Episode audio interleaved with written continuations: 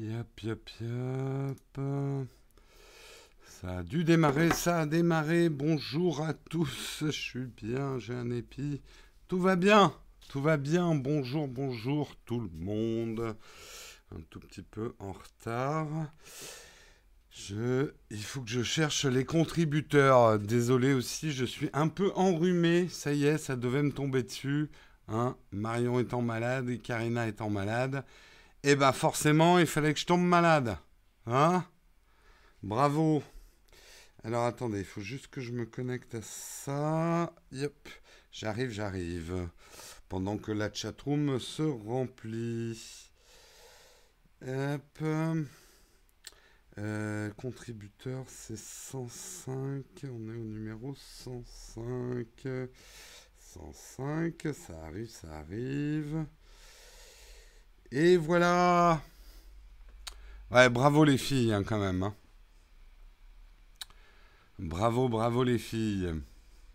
Euh, aujourd'hui, j'aimerais remercier Touphobie, euh, Gépif, euh, Mathieu, Boulon, euh, oui, Boulon, Marie, ma sœur Marie, et oui, et oui, contributrice depuis 29 mois. Euh, mon autre sœur aussi est contributrice, mais je suis pas sûr qu'elle est renouvelée. Euh, il va y avoir une explication dans la famille. Hein. Euh, et euh, Sebsa2FR, merci pour vos contributions, contributeurs, sans qui nous ne serions même pas là.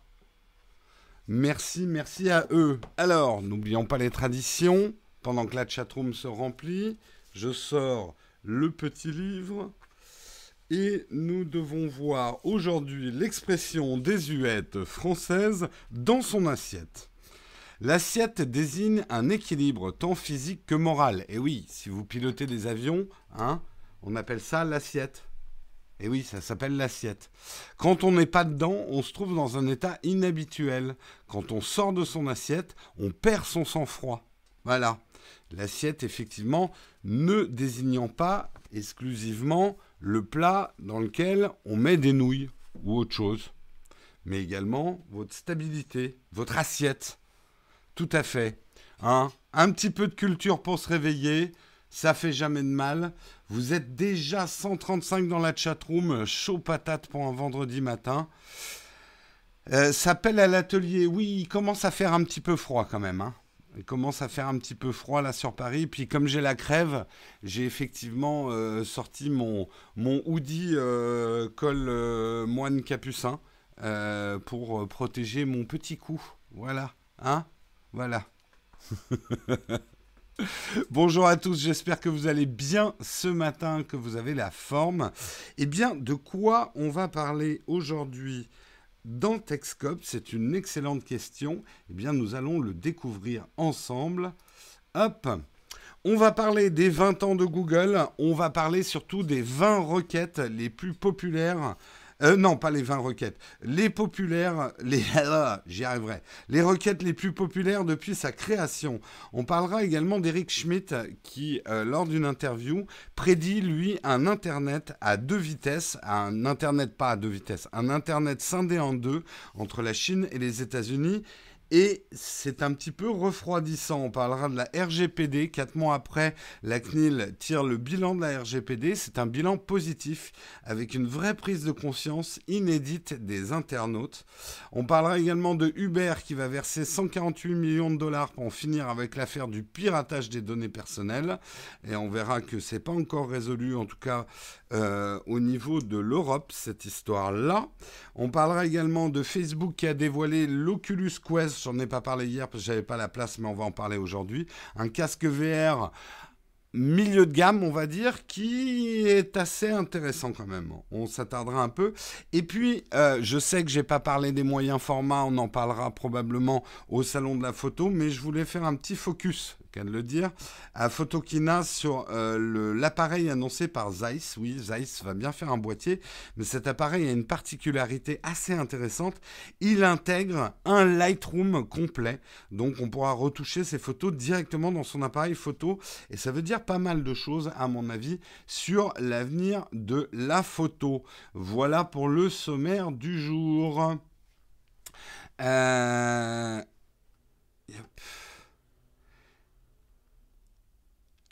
c'est le choc thermique entre la chaleur de la Bretagne et Paris. Oui, c'est surtout euh, voilà. Hein, entre, Marion et Karina, il fallait que je tombe malade. Hein. J'aurais, j'aurais dû les isoler, j'aurais dû les mettre en quarantaine. M'apprendra, je suis trop sympa. Voilà, bonjour à tous, j'espère que vous allez bien, on va pouvoir commencer l'émission, vous êtes déjà 213 réveillés euh, et debout pour ce Texcope. Je me prends un petit peu de thé brûlant pour soigner ma petite gorge malade. Ah, ah ça pique, ça pique. Je déteste être malade. Enfin, qui aime être malade hein, en même temps Hein, me direz-vous, c'est jamais très agréable. Allez, on va essayer de rester focus malgré le cerveau un petit peu embrumé. Et euh, on ne parle pas d'Elon Musk. Non, effectivement, il y avait pas mal d'articles sur Elon Musk. Euh, je pense qu'on en parlera lundi. On va laisser les choses se décanter un petit peu. Merci 2082 Clos euh, pour ton super chat pour le test du Note 9. Content que tu aies apprécié ce test. Fuji et les, moyens formats, on en parlera lors du salon de la photo, hein, de tout ça, je pense. Euh, des, annonces de Photokina, on fera des vidéos là-dessus euh, pour vous en parler. Non, il y aura pas. Karina souhaite pas vraiment faire des Texcopes. Hein. Je sais que vous vous aimeriez bien, mais euh, Karina est pas fan d'être devant la caméra. Et euh, il faut savoir que Karina n'est pas euh, une, grande fan de tech non plus. Elle aime bien, mais pas au point de pouvoir faire une chronique tech le matin. pourquoi tu pleures sur la vignette du test du Note 9 Eh ben parce que c'est peut-être le dernier des notes. Et puis, puis voilà. C'est pour ça que je pleure sur la vignette. Il faut lire le titre. Je mis est-ce que c'est le dernier des notes Comme le dernier des dinosaures ou le dernier des Mohicans Donc c'est toujours un petit peu triste. Voilà, j'aime la petite explication. Allez, on commence tout de suite les articles. On va parler effectivement euh, des 20 ans euh, de, euh, de, Google. Alors, vous l'avez peut-être pas raté. Je vais vous passer la vidéo. Il faut que je coupe le son par contre. Ben non, je. Hop pendant qu'on parle, on va passer la petite vidéo. Hop. Et hop. Voilà la petite vidéo qui résume un peu. Alors là, vous voyez les premiers graphismes de Google. Petite vidéo assez sympa euh, pour se souvenir effectivement des 20 ans de Google. Google ayant officiellement commencé en 98, si je ne m'abuse. Euh, mais qui a pris vraiment effectivement son ascension à partir de l'année 2000. Euh, donc euh, cette petite vidéo que je vous conseille de regarder résume un petit peu Google et ce qui est devenu Google. Hein, c'est quand même une entreprise qui a commencé effectivement dans un garage, garage d'ailleurs que vous pouvez visiter euh, sur Google Maps, euh, ils ont reconstitué le, euh, le, garage sur Google Maps, donc une, une visite est possible. Et alors, ce qui m'a paru intéressant, il en reste beaucoup de la vidéo, ouais, on va laisser un petit peu encore la vidéo. ce qui m'a paru intéressant et qui a surtout paru intéressant à Numérama qui a fait un article là-dessus, c'est quels ont été euh, les requêtes euh, les plus euh, populaires, un petit peu année par année, au niveau de, Google. On en voit un d'ailleurs dans la vidéo. Bah, d'ailleurs, on les voit. Donc, on va les résumer effectivement. J'aurais dû couper à la fin de ça. les requêtes les plus demandées. En 2001, par exemple, la requête la plus demandée, c'était comment nouer une cravate effectivement une problématique pour un bon nombre, euh, un bon nombre d'entre nous, hommes comme femmes, hein, puisqu'il y a des cravates pour femmes aussi. Comment nouer correctement une cravate? Est-ce qu'il faut faire un nœud anglais, un nœud italien? Euh, euh, Comment nouer une cravate quand on a zéro gravité? Bref, toutes ces questions essentielles à la vie d'un homme. Pourquoi je, dis cette histoire de zéro gravité? Je me dis juste que ça doit être difficile euh, en gravité zéro de nouer une cravate. Expérience à faire sur l'ISS. Hein. Je propose cette étude scientifique. Est-ce que tous les garçons et les filles euh, dans la chatroom savent nouer une cravate? Est-ce que vous avez appris à nouer une cravate? Est-ce qu'au moins cette recherche vous a été utile? Euh, C'est les requêtes mondiales. Hein. C'est les requêtes mondiales. Non, Frédéric ne sait pas nouer une cravate. Ah non, non, m'envoyez pas dans un vol 0G, je vais vomir de partout. Non, oui, non, je sais pas. Je check toujours sur Internet. Grâce à Google, oui. J'ai appris sur YouTube. Alors moi, ce que j'ai appris sur YouTube au niveau des, des, vêtements, c'est euh, comment optimiser le pliage dans mes bagages. J'ai appris le pliage commando. Hein. Et maintenant, j'applique le pliage commando pour mes vêtements. En fait, le principe, c'est de, faire tous ces vêtements en rouleau. Je vous montrerai un jour. Quand je ferai le test de mes sacs Peak Design de voyage, je vous montrerai comment on fait un, un packing commando. Ancien maître d'hôtel, pas le choix. Effectivement, tu dois être un pro allemand. T'as pas le droit de vomir, c'est zéro jet. Ouais, bah. T'as jeté toutes tes cravates. Moi, j'avoue qu'à part les mariages, c'est pas souvent que je mets une cravate. Hein. Dans mon ancienne vie, non, pas tellement non plus. Euh, on mettait, enfin, euh, comme je faisais de la direction artistique en pub, ça se faisait pas trop de mettre une cravate. Mais j'en mettais un tout petit peu. Ouais, en fait, non. J'ai très rarement mis une cravate dans ma vie quand même.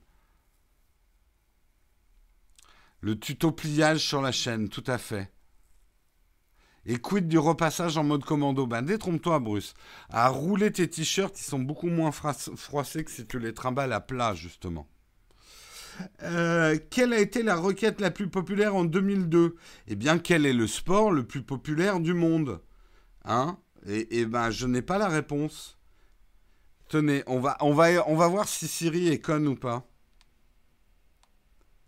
Quel est le sport le plus populaire du monde? Je connais le baseball, le basketball, le football américain, le hockey, le football, le cricket, le golf et le tennis. N'hésitez pas à m'interroger sur des ligues en particulier. Tu, tu, m'as fait une réponse de code là. Hein tu m'as absolument pas donné la réponse à ma question. Bravo Siri, encore une belle preuve de ton incompétence. C'est le cricket, hein, ouais, je crois. Beach qu'est-ce que vous dites? Le porn. ouais, je pense que le porn, il, il, bat tout le monde. Hein. Siri n'a pas. A un petit côté suisse. Je m'engage pas trop. Hein. Euh. C'est le football, le sport le plus populaire? Vous avez fait une recherche là? Ça semble être le foot. D'accord.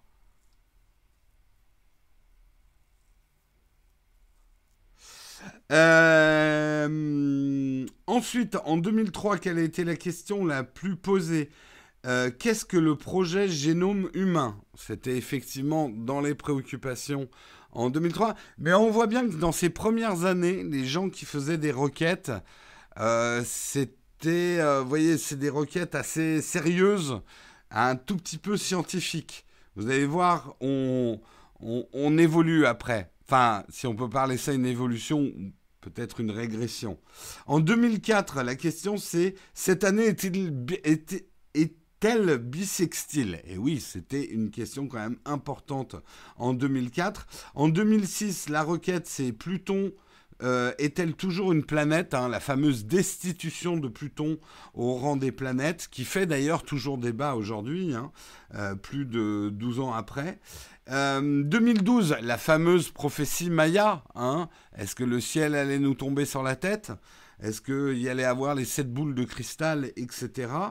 En 2013, comment, prononce-t-on prononce GIF ou GIF? Alors, la chatroom, est-ce qu'on tranche une bonne fois pour toutes? Moi, je dis GIF. Tous ceux qui sont d'accord avec moi, émoticône thumbs up. Tous ceux qui ne sont pas d'accord, émoticône thumbs down. On dit GIF. Hein le créateur, ça a même dit qu'on disait GIF. Et pas GIF.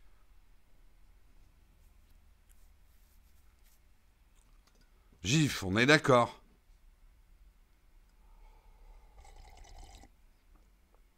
Bon, je vois que la chatroom est en majorité d'accord avec moi.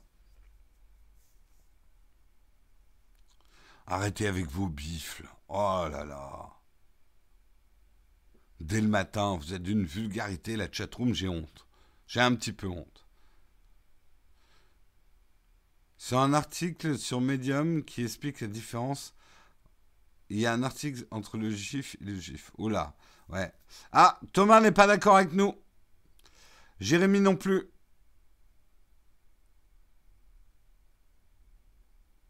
Bon, en tout cas, moi je dis GIF. Hein. Et voilà, c'est comme ça. Euh, et quelle a été la requête la plus demandée en 2017 Je vous la donne dans le mille. Montre-moi des images d'animaux mignons. Alors, on est parti, vous voyez, de, choses genre euh, quel est le projet génome humain euh, euh, Pluton est-il toujours une planète? Et on arrive en 2007, montre-moi des images d'animaux mignons. Hein, voilà l'évolution de notre société connectée. On a accès au plus grand moteur de recherche et la plus grande base de données que l'humanité n'ait jamais connue. On pourrait penser qu'on allait faire un bond en avant en termes civilisationnels hein, et de connaissance de l'humanité. Ben non, en 2007, on cherche des images d'animaux mignons. Voilà. Hein, Qu'est-ce que vous voulez que je vous dise? L'idiocratie est en marche. Assez hallucinante, effectivement, ces recherches. Alors, on me dit qu'il euh, y a euh, d'autres requêtes, mais ils n'en ont pas parlé. Effectivement, là, je me réfère à l'article. D'ailleurs, c'est pas Numérama, c'est un article de Frandroid, de nos amis de Frandroid, sur euh, le petit aperçu des requêtes célébrées par Google.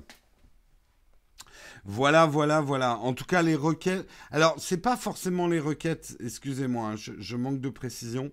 C'est pas forcément les requêtes les plus populaire, c'est surtout celle que effectivement euh, Google a choisi de retenir pour faire sa vidéo en fait. Euh, euh, après, il y en avait d'autres hein, dans la vidéo qui n'ont pas été recensées. Mais effectivement, c'est les requêtes, ça fait partie des requêtes les plus demandées dans le monde.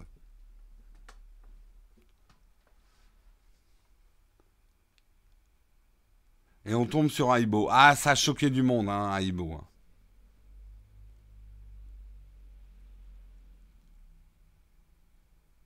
Pour info, sur Google, traduction, quand on demande la traduction sonore, la dame, elle dit GIF.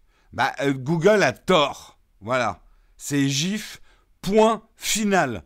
Non, mais oh.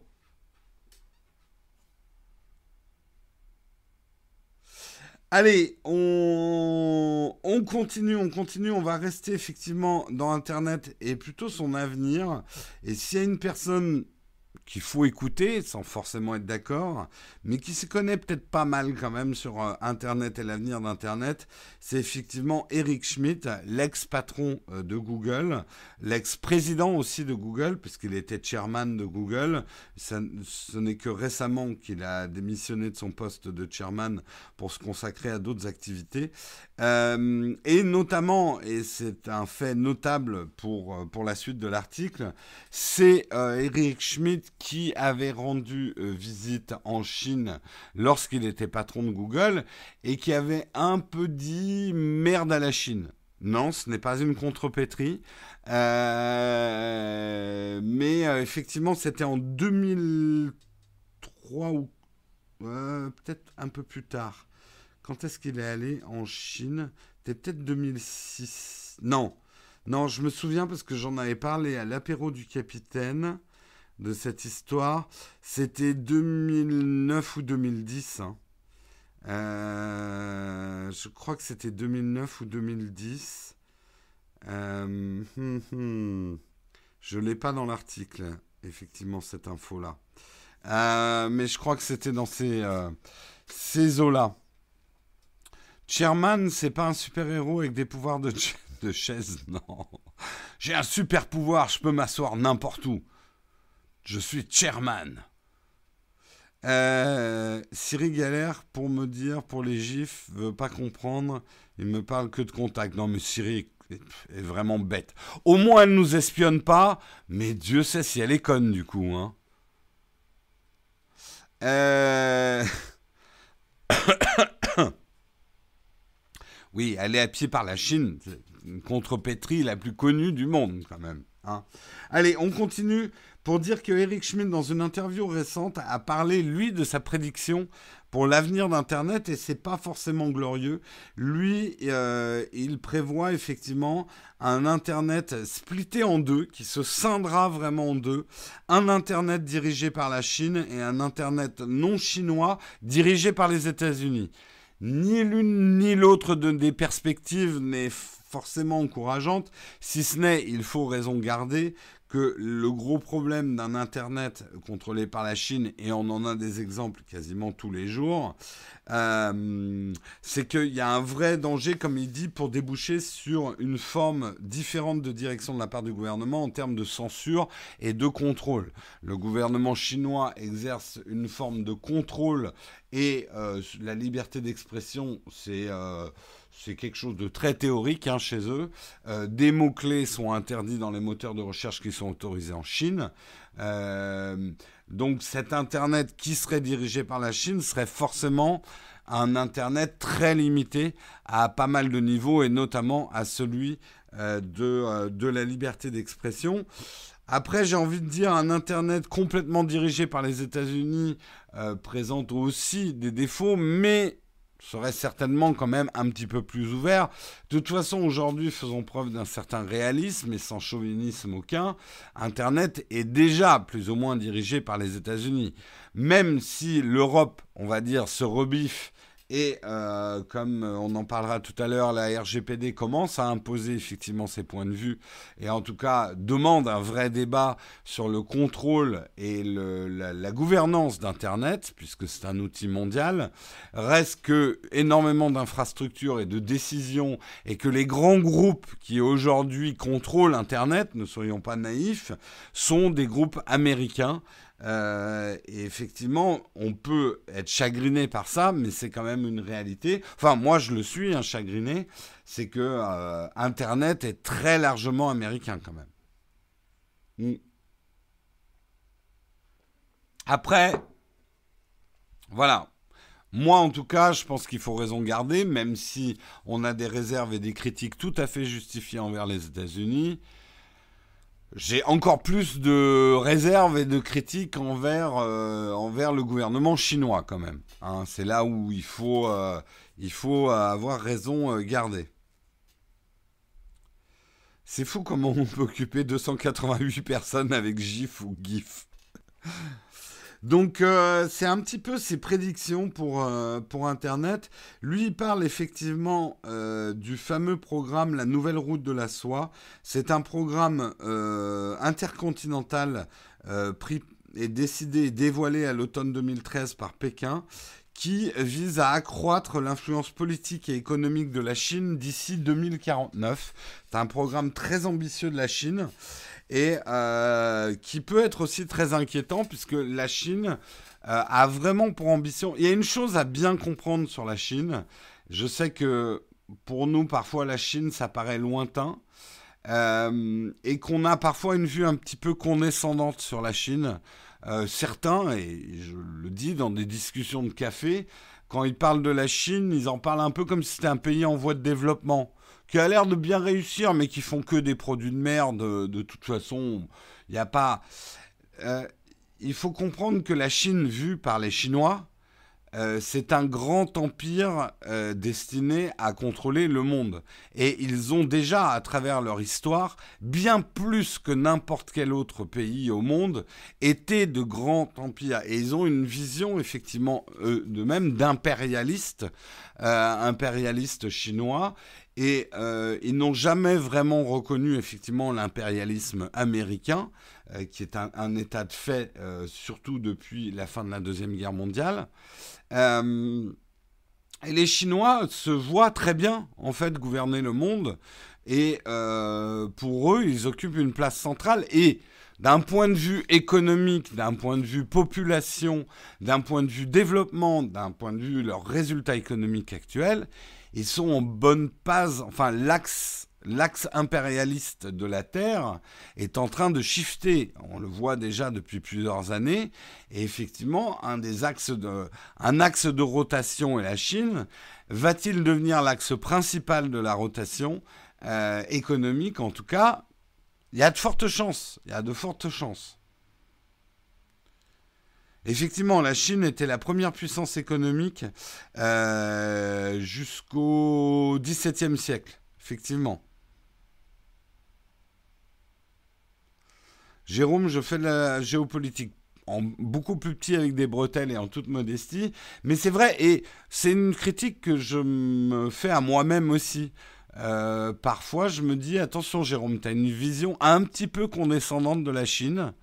Euh, moi, bah, je viens des années 70-80 où on parlait encore des pauvres petits Chinois. Hein.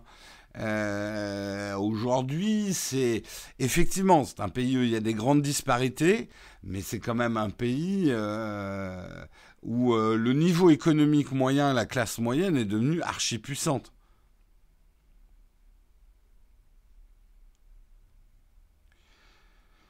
Quand on vit dans la moitié asiatique du globe, on se pose encore moins la question, notre vision est biaisée de notre côté. Tout à fait, tout à fait. Et c'est vrai que le voile de l'impérialisme américain qui euh, domine le monde euh, depuis la fin de la Deuxième Guerre mondiale, c'est un voile qui se déchire petit à petit. Euh, les États-Unis perdent quand même pas mal de terrain en ce moment par rapport à la Chine. Euh, en termes même de réputation. Hein.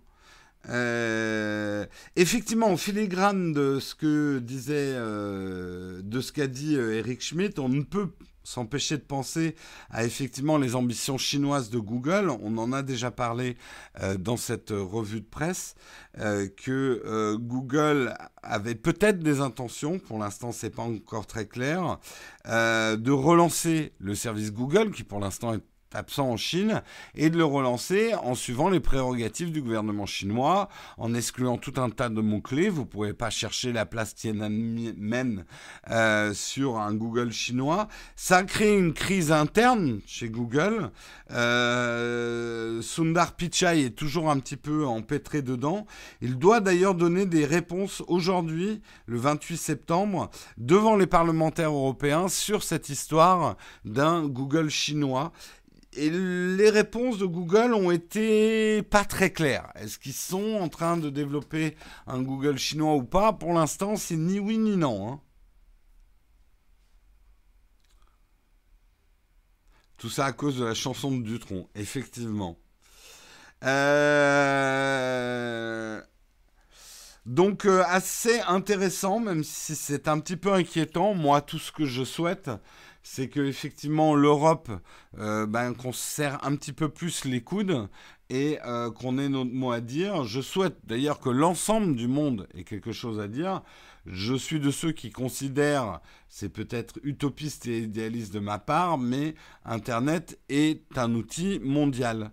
Euh, et on a tous le droit de s'exprimer et de créer son avenir. Euh, donc euh, voilà, je suis assez militant effectivement, et c'est très bien, on va le voir euh, quand on va parler de la RGPD dans le, prochain article, que l'Europe en tout cas tire un petit peu son épingle des jeux et impose un certain nombre de conditions. On n'est pas obligé d'avoir le même Internet que les Américains si ça nous plaît pas.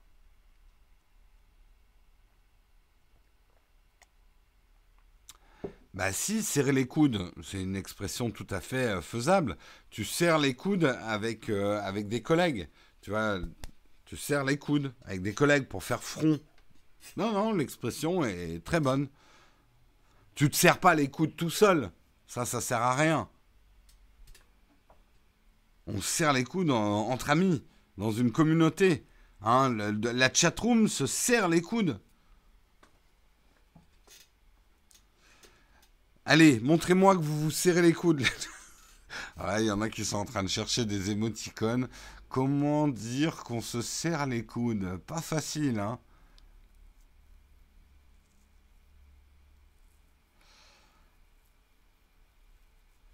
Tout à fait. Euh, parlons un petit peu justement de la RGPD. On est un petit peu à l'heure du premier bilan de la RGPD le premier bilan est plutôt euh, positif.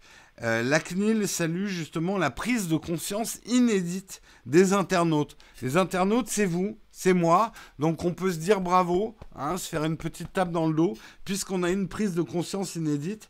C'est vrai que quatre mois après l'entrée en vigueur du règlement général sur la protection des données, donc la RGPD, la Commission nationale de l'informatique et des libertés, la CNIL, dresse un premier bilan positif.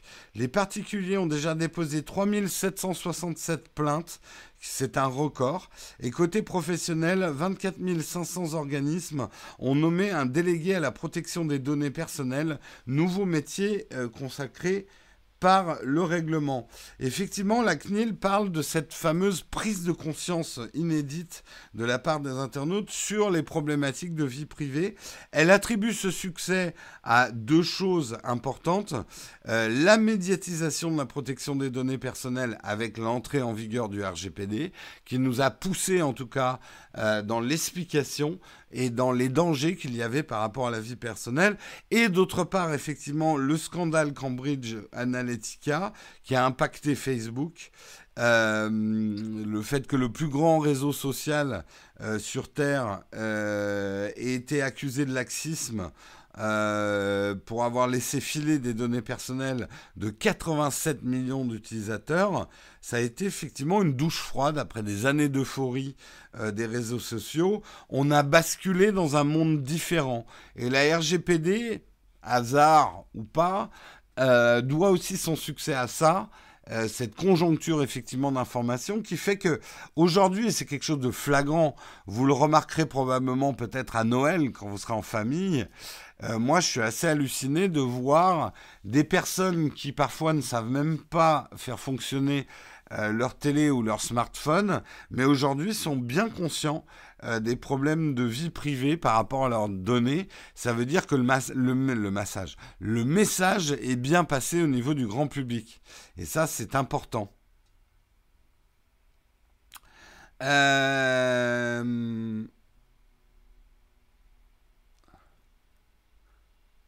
Pour info, la Chine s'en prend. Eh, vous, êtes encore sur la Chine. La, RGPD est devenue euh, en plus un argument marketing pour certains sites. Effectivement, alors, ce qu'on peut saluer quand même, c'est la création de ce fameux poste de DPO. Euh, DPO, c'est donc euh, les, délégués à la protection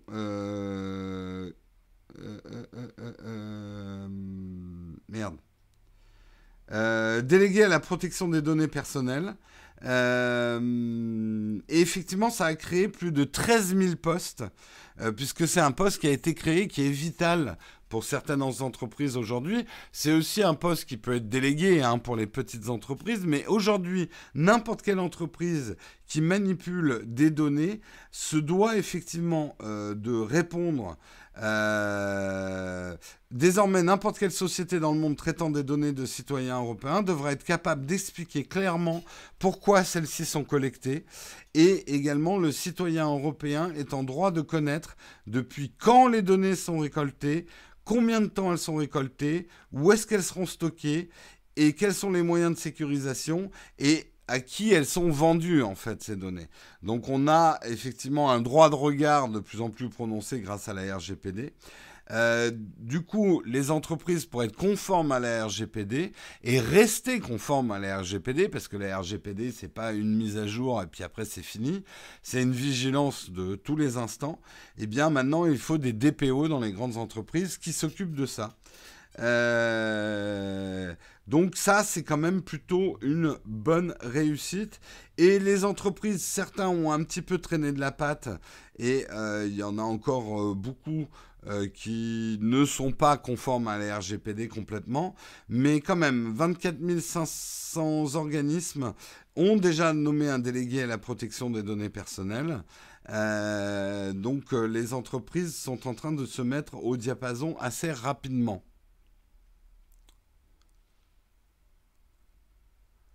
Il y a aussi beaucoup de bullshit diffusé par les médias mainstream sur la RGPD. j'ai envie de dire, c'est forcé. Il y a toujours du bullshit. Après, on va crachons pas dans la soupe. Euh, c'est une bonne chose que la prise de conscience sur la valeur de notre vie privée sur Internet est une bonne chose, même si il y a un peu d'hystérie autour du sujet.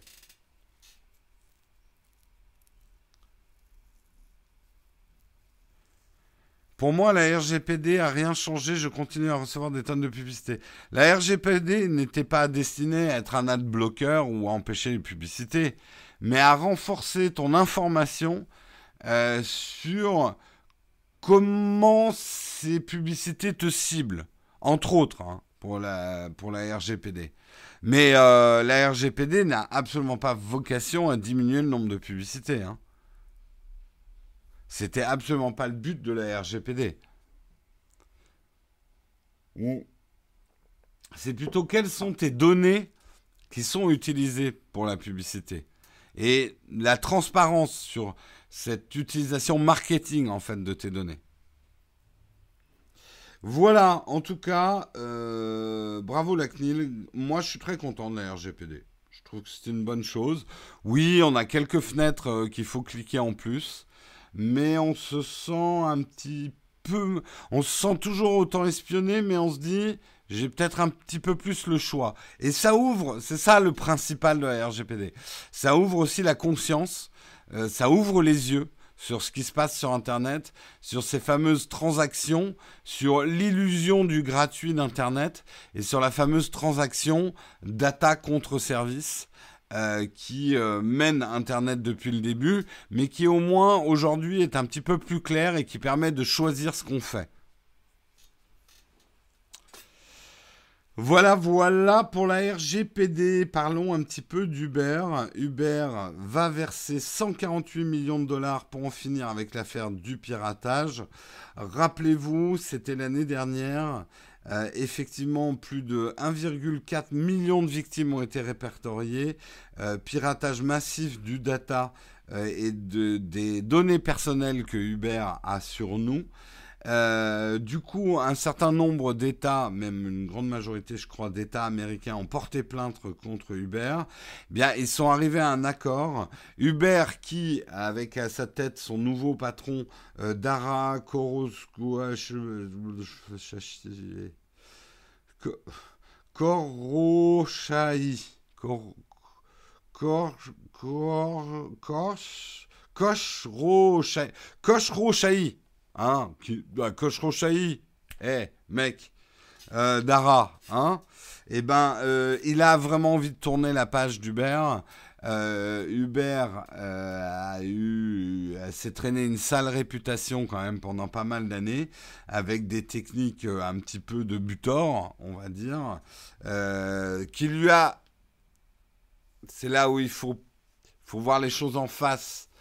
On peut et on, doit reprocher à Uber ses méthodes, euh, et c'était c'était des méthodes typiques d'un mec euh, comment il s'appelait l'ancien patron euh, Salani c'est un nom grec je sais plus. Bref c'est typiquement moi je l'avais vu en conférence un mec qui vous dira que la fin justifie les moyens. Et il a hissé son entreprise à un niveau mondial hyper important euh, mais en faisant tellement de casse autour et en ne réfléchissant pas aux conséquences de ses actes, qui a foutu quand même Uber dans la merde. Travis Kalanick, c'est ça, je crois. Ouais, c'est Travis. Oui, merci la chatroom. C'est Travis Kalanick, effectivement, l'ancien patron. Bref, le nouveau patron veut vraiment tourner la page. Il s'est mis d'accord avec les États américains pour verser 148 millions de dollars, qui sera divisé entre les États fédérés et Washington. Euh, à savoir que pour l'instant, au niveau européen, le chapitre européen reste ouvert.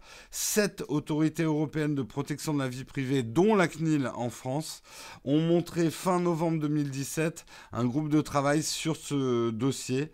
Euh, il y a l'Allemagne, l'Espagne, la Belgique, l'Italie, les Pays-Bas et les Royaumes-Unis aussi qui sont dans le coup. Euh, et qui ont reproché effectivement à Uber d'avoir fait preuve de négligence pour sécuriser les informations personnelles de ses clients. Euh, on sait que euh, justement des opérations de phishing se sont servies de ces informations pour avoir lieu. Donc ça crée des dommages. qui dit dommage dit intérêt, dommage et intérêt. Hein. On verra comment tout ça évolue. Euh, ça a quand même touché près de 57, par rebond, ça a touché 57 millions de personnes, plus d'un 2 millions et plus d'un demi-million de chauffeurs. L'ampleur de l'incident a même fait réagir le gouvernement français qui a fait part de sa contrariété, on n'est pas content, euh, face au manque de diligence de l'entreprise américaine sur cette affaire. Oh, c'est pas des diligences, c'est des voitures, monsieur. Euh, pardon, je n'ai pas, pas pu m'empêcher. C'est normal que Uber manque de diligence. Bref, sur ce mauvais jeu de mots, je vais enchaîner sans transition. Euh, qui a dit ça? J'ai pas compris. Je valide la blague. Merci Sébastien Roignan de valider la blague sur la diligence. Hein, j'aurais pu, j'aurais pu dire aussi Uber a détracteur. Mais euh, ça marche moins bien. Euh... Validé, merci, merci de valider ma blague. Je, suis contente qu'un mini comité de, validation des blagues de Jérôme de Bon Matin se, constitue dans la chatroom. Gilles, il n'a pas l'air de cautionner. Par contre, il voudrait que je prenne la porte. Hein. Je vous préviens, hein, vous me virez, euh, il n'y aura personne devant, devant la caméra. Hein. Slow clap, c'est le pire ça. Elle était parfaite, mais ne continue pas. C'était très bien, Jérôme, mais euh, passe à autre chose. Hein ouais, passe à autre chose. Allez, on continue. On va parler effectivement de Facebook qui dévoile Oculus Quest, un casque de VR autonome haut de gamme. On va dire milieu de gamme en termes de prix à 399 dollars.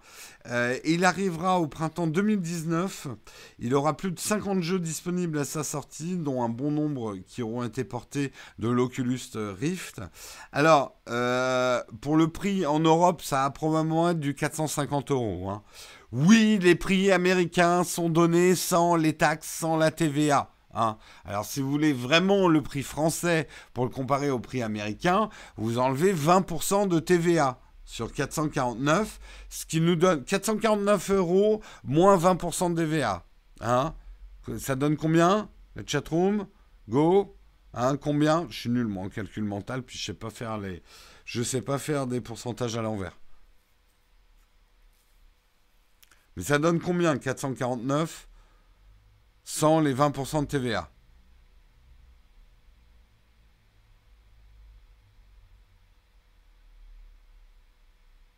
Ça donne 365 euros. Donc, on devrait annoncer les prix comme ça. Ça coûtera 399 dollars ou 365 euros. Voilà. 360, 359. Ah, il y a débat de mathématiciens dans la chatroom. Hein, Nubatwist dit 365. Et André dit 359. Et Bruno, lui, 374. Euh, Vous êtes nul hein, en maths, hein, la chatroom. Hein. Vous êtes complètement nul. Alors, vas-y, Paladin Bleu, 200... Eh, c'est pas le juste prix, là-haut. Paladin Bleu, lui. Allez, euh, allez, 243 euros. Allez, allez, Oculus, 243 euros. 375. Oh là là, il y, a des débats. Hein. Alors, Nebjix, lui, c'est 42 euros. Non, mais allez-y à 0 euros. Voilà, Bruno, premier, 0 euros. Mais c'est ça. 359,99, nous dit Karl. 595 francs. J'avais pas lu. Un pack de 2 pour 500. Bref, 449 euh, euros en France. C'est quand même un prix, bon, ça reste très cher. Mais euh, il faut savoir que euh, techniquement, c'est quand même un appareil assez intéressant. Il sera accompagné, il sera vendu avec ses contrôleurs touch qui seront équivalents à ceux du Rift avec un arceau placé différemment parce que l'Oculus Quest intègre ses capteurs sur le devant du casque et ne nécessite plus des capteurs externes. Le système de tracking a été nommé Oculus Insight. Il s'appuie sur quatre capteurs situés au coin du masque et sur des algorithmes de vision par l'ordinateur pour calculer en temps réel. Il intégrera le système Guardian qui, ah, vous empêchera de vous prendre les pieds dans la table basse. Donc il va mapper votre intérieur et vous donner des alertes quand vous euh, vous approcher des obstacles. Euh, il sera effectivement sans fil, la capacité de se déplacer librement dans l'espace. Euh, deux contrôleurs dont les mouvements seront traqués sur six, axes. Euh, pas de câble, pas de capteur à installer sur les murs. C'est le premier. En fait, c'est un produit entre les deux mondes, entre l'Oculus Go et l'Oculus Rift. Euh, il sera équipé de son propre processeur, euh, ce qui lui permettra d'être beaucoup plus autonome. Euh, ça sera le processeur, un Qualcomm Snapdragon. il aura un champ de vision de 110 degrés et deux écrans OLED d'une résolution de 1600 par 1440. Euh, soit la même que, le Vive Pro ou que le casque Odyssey de chez Samsung. Taux de rafraîchissement est pour l'instant de 72 Hz, mais cela pourra changer d'ici la sortie commerciale. Euh, c'est vrai que... Bon, je trouve ça encore cher. À 300-400 euros, j'achète. 500 euros, euh, ça fait un peu cher quand même. C'est 375 hors taxe, d'accord. Étrange que Apple n'ait pas développé leur casque VR. D'abord, Apple ne bosse pas sur la VR, mais sur la réalité augmentée. Ensuite, Apple a une stratégie différente sur la réalité augmentée. Il travaille déjà sur les applications, en tout cas en ouvrant aux développeurs un champ des possibles avec euh, des outils de développement d'applications de réalité augmentée pour voir ce qui en ressort, ce qui serait utile. Euh, je pense que Apple ne veut pas faire l'erreur de Google qui a sorti des visières avant d'avoir pensé aux applications de cette visière et ce qui, ce qui allait vraiment servir aux gens. Je pense qu'Apple ne sortira pas de visière de réalité augmentée s'ils s'aperçoivent que la réalité augmentée indiffère tout le monde. Et, euh, et que effectivement euh, la VR c'est pas la réalité augmentée quoi. Alors justement, l'avantage de ce casque VR, c'est qu'il ne faut pas un gros PC puisque toute une partie euh, du calcul se fait dans, avec la puce Qualcomm Snapdragon euh, elle-même. D'après euh, les, c'est un article de l'usine nouvelle, de l'usine digitale, pardon, qui manifestement l'ont testé. Ils ont dit que les résultats sont assez bluffants. il faut savoir que ça sortira donc avec 50 jeux. Euh, qui vont euh, de d'illustres inconnus à des choses plus intéressantes comme une expérience Star Wars inédite centrée sur le personnage de Dark Vador. On a déjà vu euh, un petit peu des, des démos de ça. Il y aurait aussi Ready at Dawn, Harmonix, High Voltage Software. ah non, ça c'est les, les, pardon, c'est les studios partenaires. Euh, il y aura des choses comme Rock Band, Dragonfront, Ashar Online, Arizona Sunshine, Rodata, I Expect You to Die, euh, Wilson Earth, etc. Bref, une cinquantaine de jeux.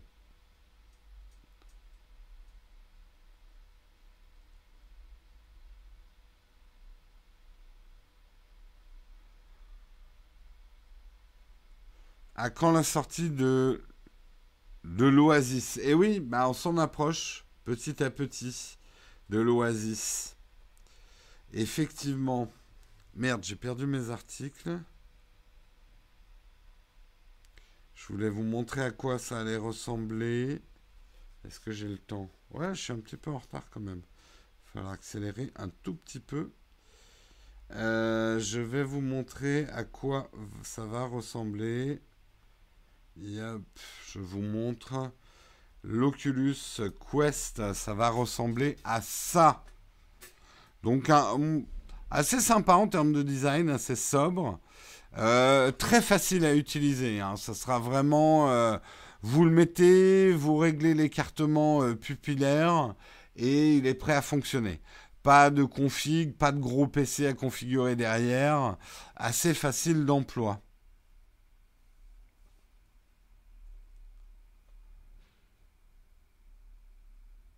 Ouais, c'est pas mal, c'est pas mal ce qu'ils ont fait.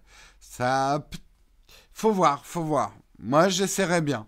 Ça fait longtemps que j'ai pas fait de la VR. J'aimerais bien voir où ça en est aujourd'hui. Et euh, ce produit a l'air assez. Euh, ça ressemble à un produit qui pourrait faire un petit peu une vraie percée. Euh, à voir, à voir. Peut-être un petit peu cher, mais. Faut voir le poids. Alors, la grosse question, tu fais bien de me soulever, effectivement, Silver Fox. L'autonomie n'a pas été abordée. Et ça sera le point d'achoppement de ce type de matériel. Si c'est une autonomie de 30 minutes, laisse tomber, ça part à la poubelle, quoi. Euh, et on voit pas trop là où ils vont caser les batteries. Hein. On verra. S'ils le mettent sur la visière avant les batteries, ça va chauffer les yeux, c'est pas une bonne idée. Euh, donc, euh, à voir, à voir. On verra bien, on verra bien à travers nos lunettes VR.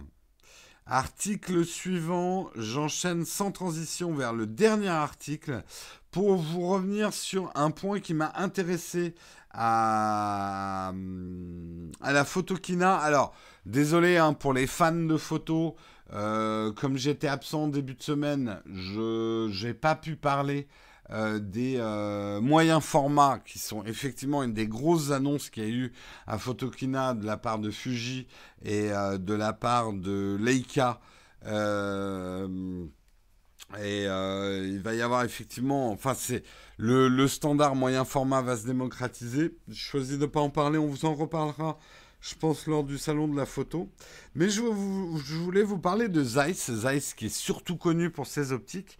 Eh ben, Zeiss va lancer euh, une, une, caméra euh, full frame, euh, un appareil photo full frame, assez joli, hein, je vous le montre. Il va ressembler effectivement à ça. Un design euh, assez, euh, assez en rupture quand même dans, dans, ce qui se fait dans les designs de caméra. Ça rappelle un tout petit peu des designs qu'on a pu voir chez euh, Sigma aussi. d'appareils photo assez design avec des angles assez prononcés, mais assez jolis.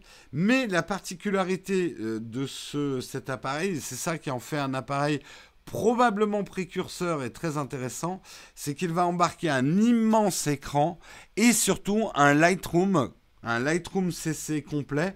Là, on a justement Sébastien Roignan qui est peut-être encore dans la chatroom. C'est une évolution assez intéressante euh, moi je me demandais pourquoi personne s'y mettait avant.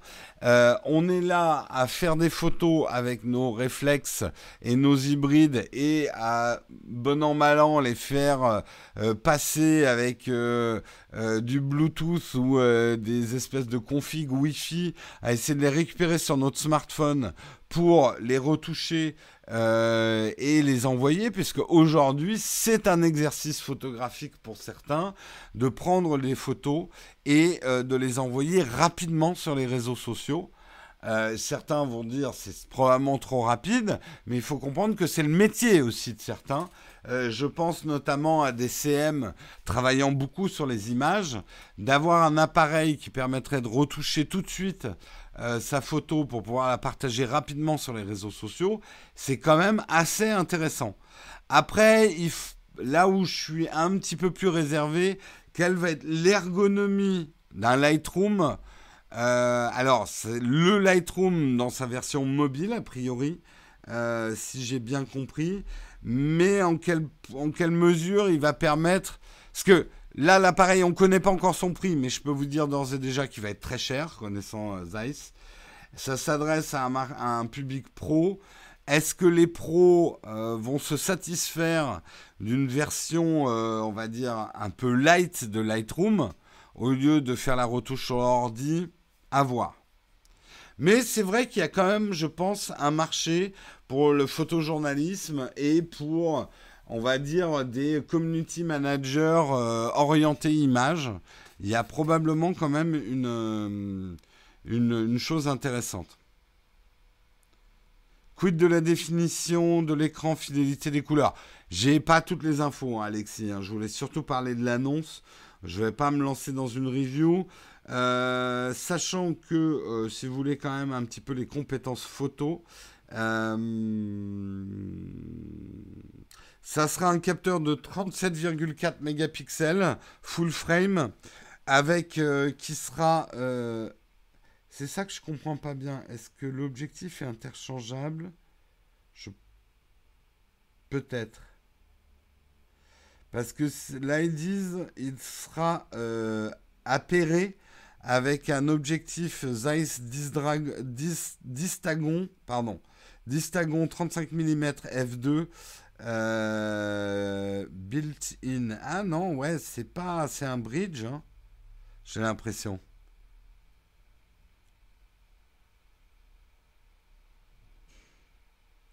On ira les voir ensemble au salon si tu veux, je t'expliquerai Lightroom. Merci Sébastien. Un cours, un cours privé avec Sébastien de Lightroom, alors là, ce serait pas mal.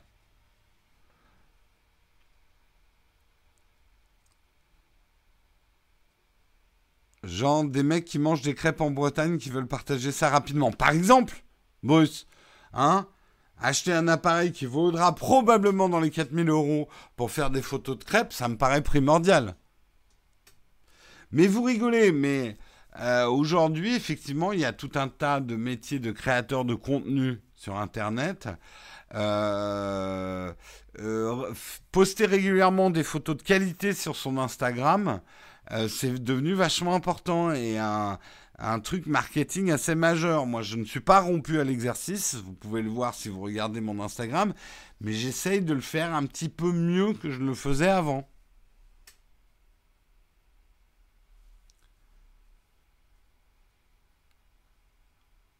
Mais effectivement, c'est pas un appareil à objectif interchangeable. Bon, après, euh, s'il y a un très bon objectif dessus, euh, la longueur focale 35 mm, c'est une longueur focale, une des plus polyvalentes. C'est une longueur focale que les photographes aiment bien, j'ai remarqué, le 35 mm, mais que les débutants n'aiment pas. Euh, parce que c'est pas forcément facile au début, je trouve, de cadrer correctement ces photos avec un 35 mm.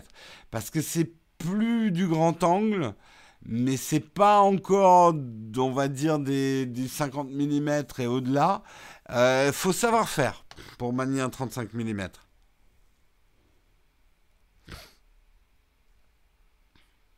Mais ce qui m'intéresse le plus, euh, c'est effectivement cette histoire de Lightroom sur l'appareil. Est-ce que ça va être une tendance que vont suivre d'autres fabricants? Euh, Moi, je dis que ça serait pas mal. J'ai toujours rêvé de pouvoir coller un iPhone ou un Android dans le corps d'un appareil photo euh, pour pouvoir bénéficier des applications mobiles, du partage, même Instagram direct sur son appareil photo. Euh, qui soit connecté effectivement au réseau pour pouvoir partager les photos. Je sais, ça se fait en appairant son appareil photo avec son smartphone, mais ça serait encore mieux si c'était direct dans l'appareil photo.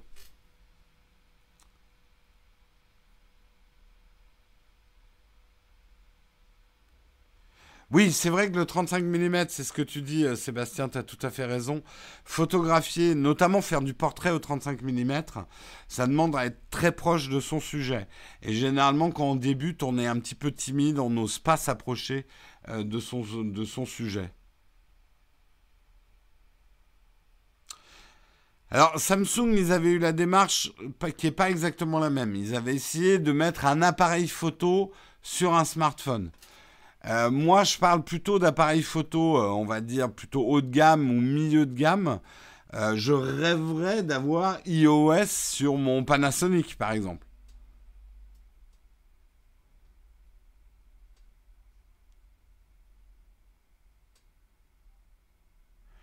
Perso, je pense que les influenceurs vont rester sur leur smartphone qui fait tout vraiment bien. C'est à la fois vrai et faux. Aujourd'hui, il y a une telle compétition des influenceurs pour faire des photos. J'ai pas envie de dire des belles photos parce que pour la plupart elles sont assez moches, mais ça c'est un jugement personnel. Mais des photos bluffantes, voilà. L'influenceur doit faire des photos bluffantes, des paysages où tu es là, waouh, et des tout seul devant le lac Antarctique avec, un, avec des, des, une aurore boréale derrière, etc.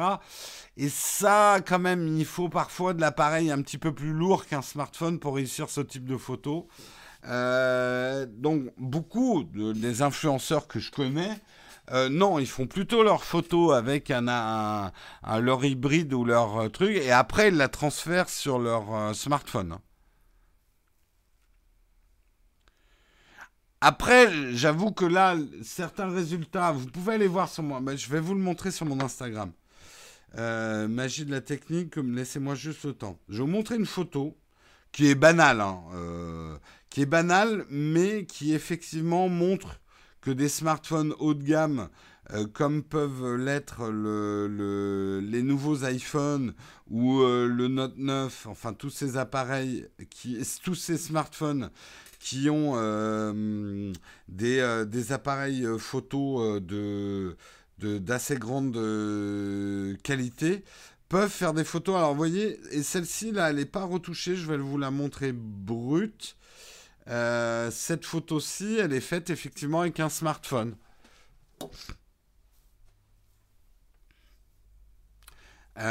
Donc, on arrive quand même maintenant à des photos. Alors, je précise, hein, c'est une photo assez banale. Hein. Oula Sébastien Roignan dans la chatroom et qui, en plus, euh, m'envoie un message direct. Vous l'avez vu. Donc, euh, vous voyez ce type d'image, c'est vrai que les smartphones, ça commence à devenir euh, assez balèze. Après, avec un appareil photo, on va dire, j'aime pas dire les vrais appareils photo, mais effectivement, avec un hybride ou un réflexe, j'aurais pu obtenir mieux. Mais c'est vrai qu'on euh, parle de la plage dynamique et c'est ce qui différenciait beaucoup les, appareils plus haut de gamme et les smartphones. Là, on arrive à des plages dynamiques qui sont assez impressionnantes quand même. Euh, ouais, heureusement que tu m'envoies des textos pour que ça reste en privé. Oui, non, mais euh, il faut vraiment. Mais ça fait beaucoup de trucs à penser le matin, mais il faudrait vraiment que je mette euh, mon iPad en mode discret.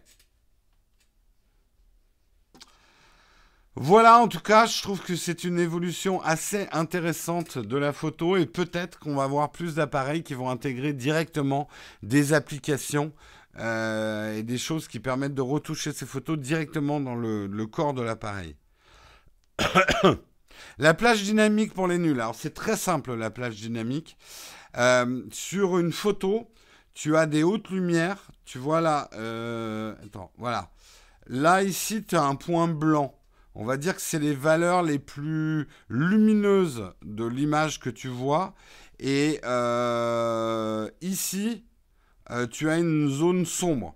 ok? La plage dynamique d'une image, c'est euh, la, capacité à un appareil de prendre toutes les subtilités entre les hautes lumières et les basses lumières que sont les ombres. Euh, et tu le vois sur un appareil bas de gamme, tu vas avoir des ciels brûlés et des montagnes noires si tu fais ta photo en plein après-midi, tu auras beaucoup de mal à avoir l'exposition du ciel bleu euh, et euh, le, terrain qu'il y a devant toi, avoir des couleurs dedans. Tu risques de l'avoir noir. Quand les, plages dynamiques sont relativement restreintes, ça ne montre pas justement les hautes lumières et les basses lumières. C'est obligé de faire un choix. Alors le HDR, c'est un petit peu différent. Le HDR, c'est une technique qui permet d'étendre la plage dynamique en prenant trois photos successives ou plus très très rapidement pour euh, faire trois expositions différentes et mélanger pour pouvoir retrouver un ciel bleu et des montagnes correctement exposées. Mais attention, le HDR n'est pas la plage dynamique d'un appareil, mais un moyen technique d'étendre la plage dynamique. C'est pour ça qu'on appelle ça le High Dynamic Range. Mais c'est encore mieux quand un appareil n'a pas besoin de HDR et a une grande plage dynamique. Et je vous le montrerai dans mes tests photos de l'iPhone 10S. J'ai été assez impressionné par la plage dynamique de base des iPhone 10S. et par leur HDR. En gros, leur plage dynamique, elle est quasiment équivalente au HDR de l'iPhone 10. En tout cas, de ce que j'ai constaté. Voilà, voilà. En tout cas, c'est la fin. Oh, les, 9h06, j'ai complètement débordé, mais le sujet était passionnant. On va, on va faire très peu de questions ce matin parce que je voudrais pas être trop, trop en retard. Je vous remercie en tout cas d'avoir suivi ce Texcope, de l'avoir présenté avec moi, parce que ne l'oubliez pas, la chatroom, vous êtes des présentateurs de Texcope au même titre que moi. On se retrouve lundi à 8h pour un autre Texcope. On va passer aux questions. Alors, est-ce qu'il y a une... Euh, oui, il y a une annonce. J'ai vu qu'il y avait une annonce ce matin. Donc, je vais la faire avant qu'on passe au euh, vide ton fac. Donc, les questions. Euh, où est-ce que je l'ai mis? Alors oui, c'est pour les tipeurs Platinum. Samuel fait une annonce pour vous. Euh, vous avez le sujet qui est ouvert sur les questions prioritaires de octobre. Vous savez qu'en tant que Platinum, vous avez effectivement euh, droit à poser des questions prioritaires. Eh bien, sur votre espace réservé sur le Slack, vous pouvez aller vous poser vos questions prioritaires. Voilà, voilà. Allez, posez-moi des questions. On va faire 5 minutes de questions, un pas plus long parce que j'ai plein de choses à faire. 5 petites euh, minutes de questions. Euh, sur l'iPhone, comment, comment tu actives le Smart HDR C'est de base ou il faut aller activer une option? C'est de base, mais tu vas dans tes réglages euh, appareil photo, c'est là-dedans où tu peux le désactiver. Euh, ça a été après samedi soir. Tout à fait, Lucas. D'ailleurs, merci à toi, hein, Lucas, qui nous a grandement aidé pour organiser le petit Nowtech Drink à Saint-Malo et euh, qui était présent parmi nous. Et euh, oui, le séjour s'est très bien passé, Lucas. Merci beaucoup. Ah oui, Albert, bon, Albert, il est, souvent chaud. Hein. Merci pour ton super chat, ton super chat, Merson. Merci beaucoup. Euh, ta question est juste au-dessus. Ouais, mais ça, va vite, les questions. J'arrive pas à scroller. Euh... euh t'as une question. Penses-tu faire un test de caméscope et non de réflexe ou hybride? Non, je pense pas. J'avoue que tout ce qui est caméscope, ça m'intéresse pas. C'est une une autre vision. Bon, par contre, on fera une vidéo pour vous expliquer pourquoi on filme avec des appareils photo, ce que vous vous appelez des appareils photo pour certains, et pas des caméscopes. La notion même de caméscope est quelque chose qui est en train de disparaître en fait. On vous expliquera pourquoi. À quand un Outtech Drink à Strasbourg? Bah, Quand on ira à Strasbourg. Euh, sur ton Apple Watch, as-tu des rayures du fait d'avoir un verre ion? Euh, Non, j'ai pas trop de rayures sur mon ancienne Apple Watch. Ça va, honnêtement, ça va. Il y a des micros, mais euh, ça va.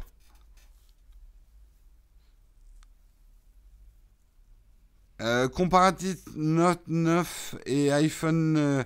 en tout cas, en photo, oui, j'aimerais bien le faire. Quand, je sais pas. Mais c'est pas fait, hein. me la demandez pas lundi, hein, la vidéo, hein. elle est pas faite.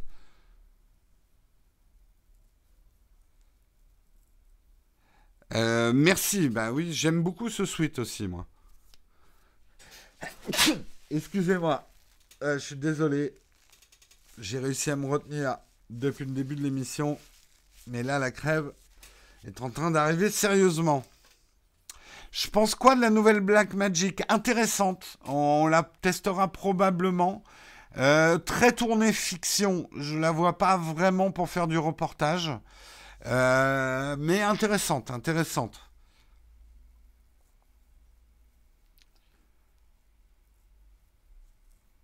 À quand un road trip Nowtech ben, Quand on aura des sous pour en faire un.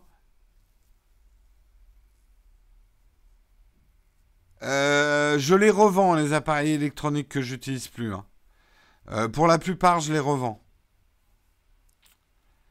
Euh, G80 ou Blackmagic Pocket 4K bah, Ça dépend ce que tu veux faire, Alexis. Ta question, en fait, ça dépend complètement. Si tu veux plutôt tourner des films, go Blackmagic, je pense que ça sera ça.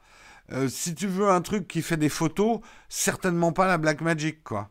qui en fera peut-être probablement des photos, mais ce ne sera pas sa spécialité. T'as pas d'œilleton. Euh, donc c'est deux usages complètement différents. Euh, comparatif Nikon Sony A7 III, c'est pas prévu pour l'instant. Euh, quel enregistreur Zoom tu conseilles dans un budget de 250 euros? Je connais pas toute la gamme Zoom, je sais pas quels sont les prix.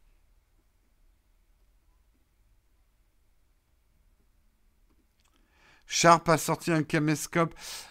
C'est l'appellation caméscope euh, me dérange. C'est pas un caméscope, c'est la, la, caméra de Panasonic s'approche plus quand même d'une caméra de cinéma.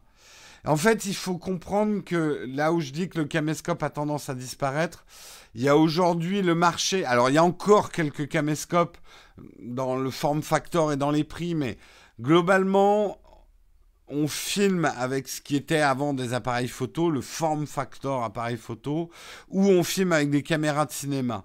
Mais les deux maintenant empruntent finalement des optiques de la photo. C'est pour ça qu'on filme avec des appareils photo, c'est pour pouvoir euh, utiliser des optiques photo. Il existe encore euh, des caméras avec objectif fixe pour les télés et pour ce genre de trucs. Mais c'est pour ça que je dis que ça m'intéresse moins, c'est que tout ce qui est aujourd'hui vraie caméra avec objectif intégré, enfin caméra avec d'épaule avec objectif intégré, c'est surtout des caméras de broadcast en fait, surtout pour la télé en fait. Alors, c'est pas complètement vrai, il y a des exceptions à ce que je dis, mais c'est quand même la tendance du marché.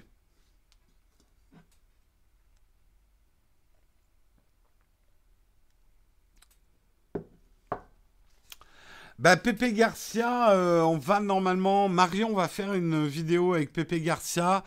Pas bientôt, mais un de ces jours. C'est prévu, c'est dans le pipe. Euh, il y a eu des échanges de mails.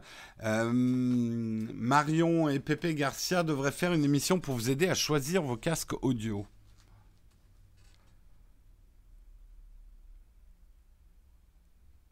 Euh, oui, le H4N ou le H5 dans les zooms, c'est pas mal. Il est 9h13.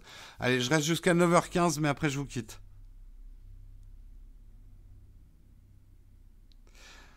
En fait, juste pour être un tout petit peu plus clair sur cette histoire d'appareil photo et de vidéo, après je ferai une vidéo sur le sujet, mais déjà pour éclaircir, il faut savoir que les caméras de cinéma ont toujours utilisé des optiques photo qui sont les meilleures optiques schématiquement. En gros, les meilleures optiques, c'est les optiques cinéma.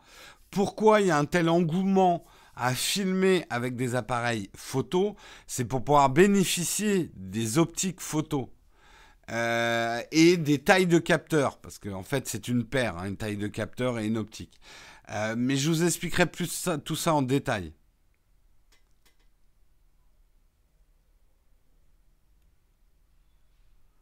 Le nom de l'horloge derrière, c'est le, la, le la métrique.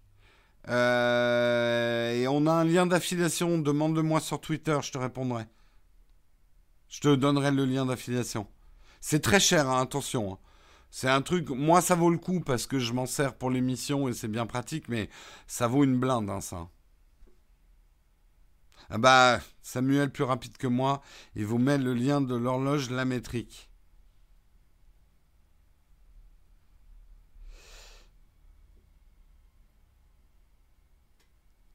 Tarantino avait filmé un épisode d'urgence avec le Mark III.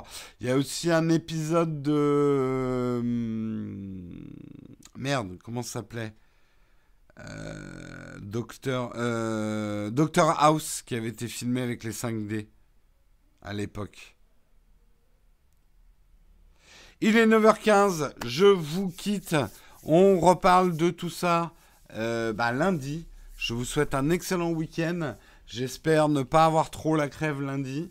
Hein, je vais passer, je pense, mon week-end au fond du lit. Super euh, perspective, hyper réjouissante, ça fait plaisir.